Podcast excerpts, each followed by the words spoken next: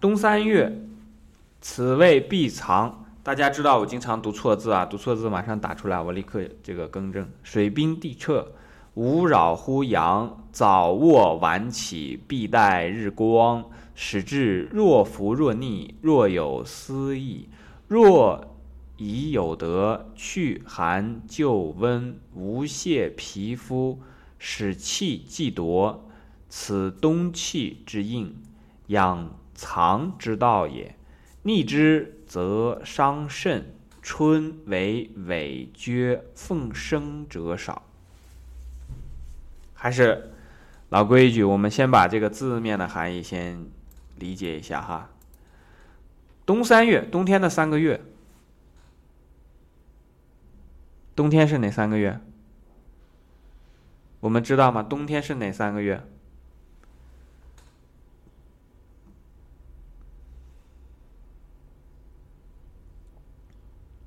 这个《内经》当中所讲的冬三月，我们如果说这个用中国的历法来看呢，正月见寅，子丑寅卯的寅，对吧？寅月，这个是正月，然后往前推，倒推哈，然后这个亥子丑这三个月，这属于正北方的，中间是子。子午卯酉四个方位啊，子是正北方的，属水的，冬天；午属火的，正南方的，属夏；那么卯正东方的，属木的，属风，属春；那么酉正西方，属金，属白，属秋，对吧？子午卯酉这是四个月，所以亥子丑这三个月，这是冬三月。亥月、子月、丑月，此谓闭藏。这呢叫做闭藏、闭合和隐藏。水冰地彻，那么这个时候呢，水都并冻成冰了，那么地都被冻裂了。无扰乎阳，不要去扰动阳气。早卧晚起，早点睡觉。起床呢可以晚点，哎，这个话说完之后，我们很多同学很开心。哎，这个我非常擅长。早卧做不到，但是晚起这个我太喜欢了。但是要知道啊，一定要配合。如果你说你晚卧晚晚起，这这个就完全拧了，对吧？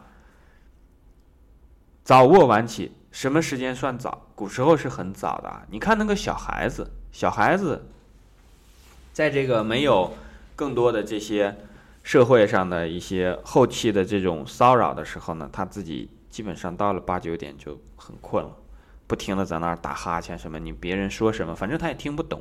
你们看的故事片啊，你们所讲的这些东西，你们这个所做的很多事情他不懂，他到了这个八九点他就瞌睡的不行了，啊，那个就属于早卧晚起。当然，现在你如果说让我们成年人啊八九点就去睡，到这个半夜两三点醒了。这没有办法，长期养成了这个习惯。早卧晚起主要的目的，我们之前几几次呢已经讲过了，主要就是要跟着这个太阳跑，必带日光。太阳出来啊，那你就这个起床吧。太阳如果回去了，你就开始回家，早点开始回家。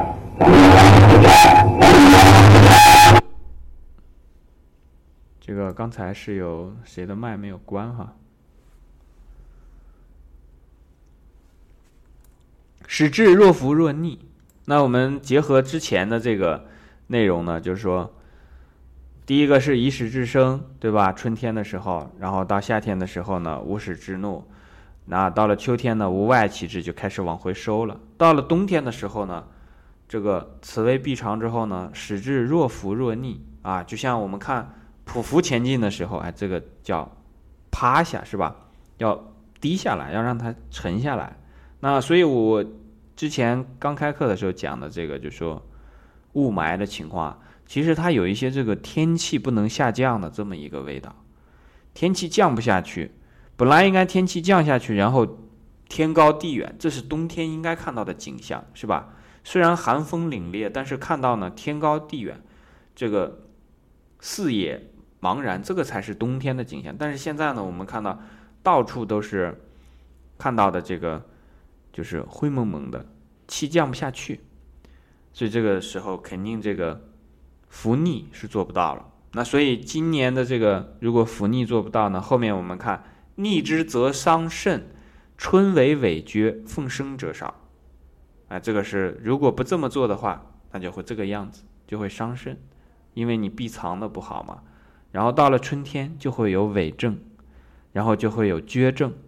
所谓的痿症呢，就是我们很平常经常看到的阳痿，对吧？经常看到的厥症呢，比方说四肢厥逆。就是什么意思呢？手脚冰凉，这个时候就叫做厥逆。风生者少，因为我们讲过嘛，春三月的时候，此谓发陈，发陈的时候，这个生啊，生的东西都是春天闭藏下来的这个尘。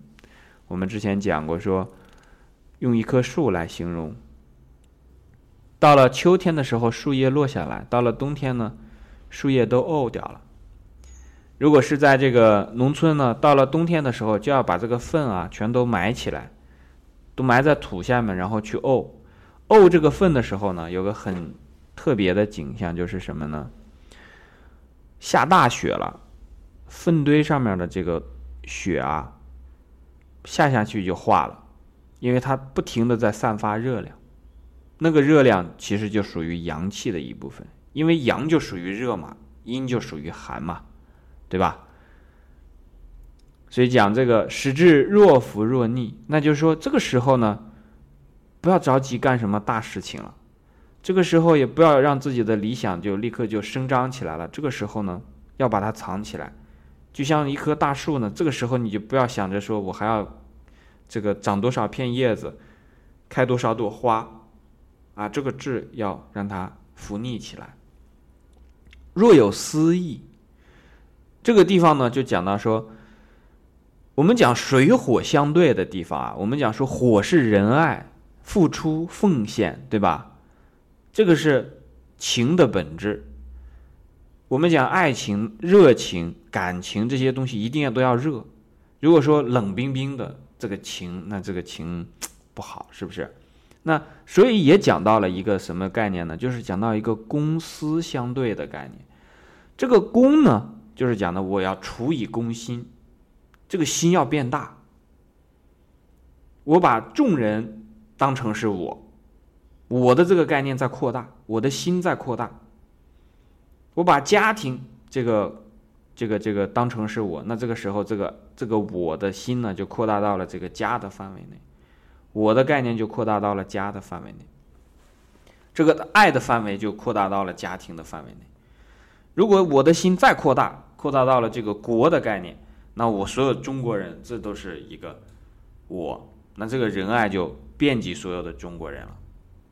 那如果你把你的心再扩大到说，我所有的人都是都是我，哎，你就会明白，这个时候这个人呢，就和这两个人啊，一个就是人寿的这个人，就是普通我们讲说人民群众的人啊，和这个仁爱的这个人。就在这个地方结合了。当一个人的人心大到从家庭到国家，然后一直大到这个所有的全人全人类的时候，那这个时候就和这个人结合了。这个是一个我们今天提到，其实也不算不算题外话了。就说你的心在在逐步的这个。我们用一个比较时髦的词叫做前进嘛，在你的心逐步前进的时候呢，就会前进到这一步。到了这一步，才算一个人了，才算一个人了。那么到这一步的时候呢，人就会处以攻心。那这个时候呢，我们刚才讲过子午卯酉的午午火啊，是代表热量的，它是代表这个你的这个仁爱之心。开始展开了，那么它对的正北方的这个这个水呢，到了这个子月的时候呢，它正好是思的时候，这个时候呢要把它收起来，要为自己着想。哎，若己有德，若有私意，讲的都是自己，讲的都是这个，可以稍微自私一点啊，可以这样来讲。那么这个时候呢，你先把自己收起来。这个地方就要提到一个很重要的概念，就是什么呢？一张一弛，呃，一张一弛，这个文武之道。我们或者甚至可以讲说，一张一弛谓之道，就是说你要能够爱出去，也能够撕回来。这个道理大家明白吗？就是说，奉献啊，确实是要奉献的，但是也不能没有尺度，无有止境。到一定的时候呢，你也要收回来，也要考虑一下自己。哎，这个就是我们看到的“若有思义，若已有得，若己有得”。那么这个地方的最有意思的一个词是什么呢？是这个“若”字，好像是有思义，可不能真的有思义，是若有思义。但是那个仁爱的东西呢，是真的要仁爱出去。哎，这个地方里面的含义呢，大家慢慢琢磨。如果你听过之前的几次讲座呢，大概我相信去悟出来这个道理不难。因为我所讲的内容呢，不是我编的，都是这个《内经》上的原文，对吧？它确实用的是“弱”这个词，对不对？啊，确实用的是“弱”这个词，你不要随便改。就好像说“早卧晚起”，你别给改成“晚卧晚起”。那一改一个字，这个这个失之毫厘，谬以千里，对吧？啊，若有思意，若己即有得。去寒就温，无泄皮肤。所以，我们这个地方会发现了，虽然冬天是以寒为主旨的，但是对于人来讲，要去寒就温，不能让自己受寒气的侵袭。因为我们人的本质不是以寒为本的，我们是以热为本的，或者讲以热为本也不对，这个有点像什么呢？是说以暖为本，对吧？以暖为本，所以去寒就温呢，哎，就是你要始终围绕着你的本分展开，对吧？温暖温暖嘛，对吧？去寒就温，不要做一个冰冷的人，要做一个温暖的人。不仅使自己温暖，还要使别人温暖。因为一个人如果说能够精确的控制到只使自己温暖，不使别人温暖，这是一个奇葩，这是个怪物，这是不存在的。一个人如果想让自己温暖，一定会使别人温暖的。这个道理很简单，这个明白吧？如果你只让自己温暖，非常精确的控制好，你一定是把自己关起来了，把自己关在哪儿呢？关在了牢笼之中嘛，是不是？学过物理学的同学很容易理解这个这个这个道理吧？对不对？一个有温度的东西，它通过这个传导、辐射、对流，总之是会把自己的热量传出去的。如果是不能够进行这些。传导对流辐射的话，那它一定是被完全的这个困起来了嘛，是吧？一困就穷了。君子穷是可以固的，小人穷斯滥矣。那这个时候你自己的选择就非常重要。好，我们还是回到我们的原文啊。无泄皮肤，这个讲的是什么意思呢？不要出大汗。冬天不要去做这种剧烈的运动。然后大汗淋漓，因为你的这个大汗淋漓啊，会导致使气既多。你这个时候如果说是进行剧烈的运动，然后出一场大汗的话呢，你的阳气本来应该若浮若逆，应该闭藏，是吧？无扰乎阳。你现在你因为你的出汗啊，就是阳气的外发，汗为心之液，心就是心属火，是你的火在发动，然后把这个汗液逼出来。那这时候呢，如果你这样去做呢，一定会损害你的气，损害气的话，一定会连带损害你的血。这个道理大家慢慢去去琢磨哈。此冬气之应也，这就是冬天的这个本气所相对应的养藏之道也。之前我们看到有养长之道、养生之道，然后还有这个养收之道。这个到了冬天呢，是养藏之道。这个藏呢。是一个特性，你要把它能够使得它的这个冬天的这个藏的这个特性啊发挥出来。因为冬天是一个什么样的季节呢？汗比较少，你要不去扰它的话，汗比较少。所以这个时候呢，你如果去滋阴的话，所谓滋阴啊，就是指你的形体、你的身体要想滋阴的话呢，你去吃一些这个有利于身体生长的东西呢，它不会变成汗发出来。明白吧？如果是你在夏天的时候，你去吃一些热的补的东西呢，它会立刻就变成汗发出来。那个时候养的是什么？养的是阳。那如果是在冬天的时候呢？你把这个稍微带一些带一点儿热性啊，这个东西呢，它吃进去之后呢，它可以变成你的去滋你的这个阴。但是很简单的道理了，如果一个人本身就是阴盛阳衰，你还去给他滋阴，这肯定会有问题嘛，是不是？所以要取于一个中道。我们为什么叫中国？中国就是走中道的国家。就比方说我们经常用的这些。很多的书里面老是出现错别字，哎，很不好意思，这也是一种中道啊。因为如果事事都不出错，这个其实也属于一种比较极致的状况。极致的情况就不是中道。比方说什么东西都做到最好，这其实也是比较极致的一种状况。但是说我们因为这个原因，所以就不去。优化自己不去改进，这是不对的。逆之则伤肾，那春夏秋冬各有一伤，对吧？春伤肝，夏伤心，秋伤肺，冬伤肾。冬天的这个养藏之道就在肾的这个地方体现出来了。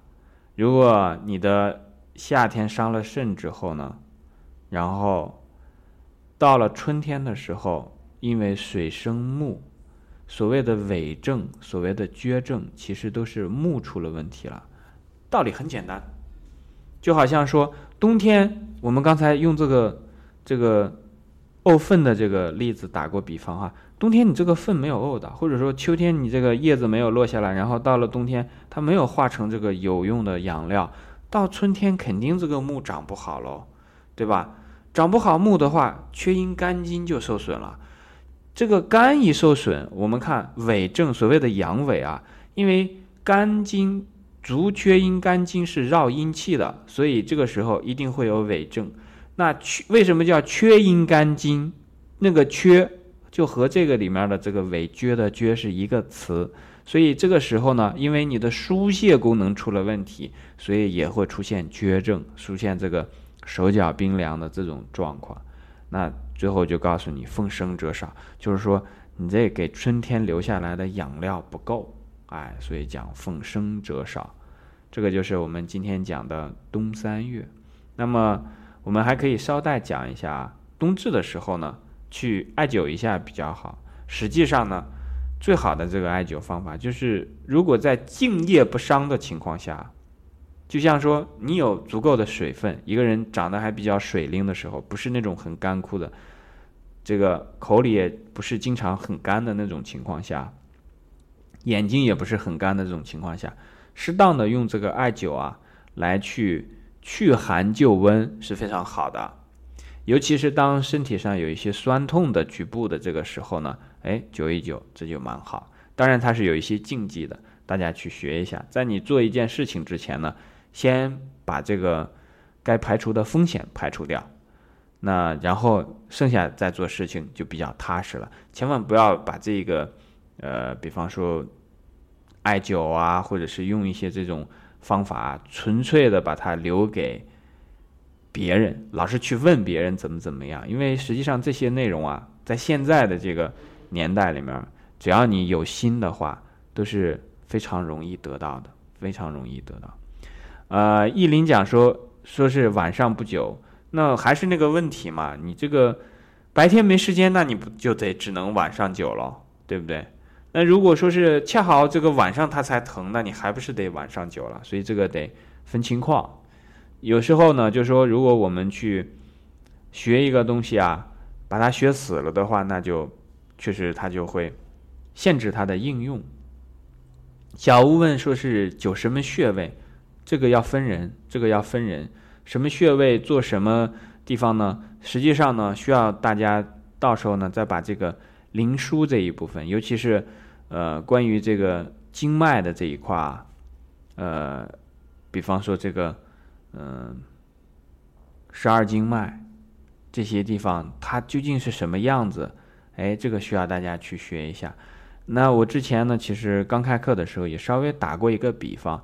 这个肌肉啊，它像这个这个山脉，那么这个经络啊，就像山脉里的峡谷。那或者我们看一个地图啊，你看到的这个河流啊，它就很像是这个经脉。然后河流里所流的东西呢，就很像气血。那么你用这个艾灸呢，它有点像什么呢？就好像说，哎，你给它去增加一个这个推动力，增加一个活跃度。因为如果是寒的话呢嘛，我们知道寒热之间呢，一热起来呢，它的活动性就会变快。如果是寒的话呢，它就会取静。中国古代虽然没有许这个专门的这个显微镜啊什么这些东西去研究这些东西，但是呢，他给出一个，比方说阳好动，阴好静，哎，这一一句话就讲清楚了。这个就是我们现在去，如果拿到一个显微镜，你去加热一个什么东西的话，它温度越高，它的这个里面的这个分子做的布朗运动就越来越快，对吧？这个你看到的这个分子的振动也越来越越高。温度的这个和热量的本质其实就是分子的振动，分子的振动或者讲分子的运动，因为它在先开始受到分子间力的这个约束呢，它就只能振动，振动的越快。温度就越高，振动的越慢，然后温度就越低。如果振动到一定的程度下呢，它摆脱了分子间力，它就开始，比方说由冰开始发生液化的情况，然后由水开始发生气化的情况，然后甚至由冰到气直接做升华的状况，不外乎都是运动，原子的这个分子的这个运动。那金属呢，稍微特别一点，因为它有自己的晶格。所以，我们知道的话呢，就是说，在阳好动，阴好静这一句话里面，就把所有的这些东西全部都包括了。因为对于大部分人来讲，你即便没有显微镜，你没学过物理，你就知道了这六个字，这个事情对你来讲就已经明白了。所以，比方说一个地方告诉你说“通则不痛，痛则不通”，好，那你明白了，这个其实就是因为我的这个某一块的这个经络啊。它受到一定的瘀滞，不不能讲说完全阻塞啊，它有一些瘀滞，那这个时候它需要通，它需要动，那怎么动呢？哎，那就加一点热呗，是吧？为什么呢？因为阳暑热嘛，加一点热量，加一点热量，非常多的方法，喝点热水，吃点热药，吃点热的食物，或者是直接用艾灸一下嘛，都是一样的道理，但是又不不太一样，因为。你想让它热起来，比方说你喝了一杯热水，你想让自己的后脑勺热起来，这可能还比较容易哦。它比这个你喝了一杯热水让自己的脚后跟热起来容易。为什么？那因为这个足太阳膀胱经它有一个循行的路线。哎，你看一下它的方向，你就会明白为什么我说喝一杯热水，这个后脑勺容易热，哎，这个脚倒是不太容易热，对吧？那么你也会。这个慢慢慢慢就会结合自己的实践啊啊，有的同学可能真的就什么时候喝一杯热水发现了一个，哎，他一想，哎，真的是这么回事，原来真的如此啊。那这样的话呢，你实践结合这个理论呢，久而久之这块东西你就会化神奇为平常。以前觉得很神，其实等你这个实践多了，你会发现其实都是一些很平常的东西，只是我们没有留心观察。我们的心老是在外面攀援，没有收回来而已。好，那这就是我们今天讲的冬三月捎带讲出来的这个一些内容哈。这个题目今天我们就讲到这儿。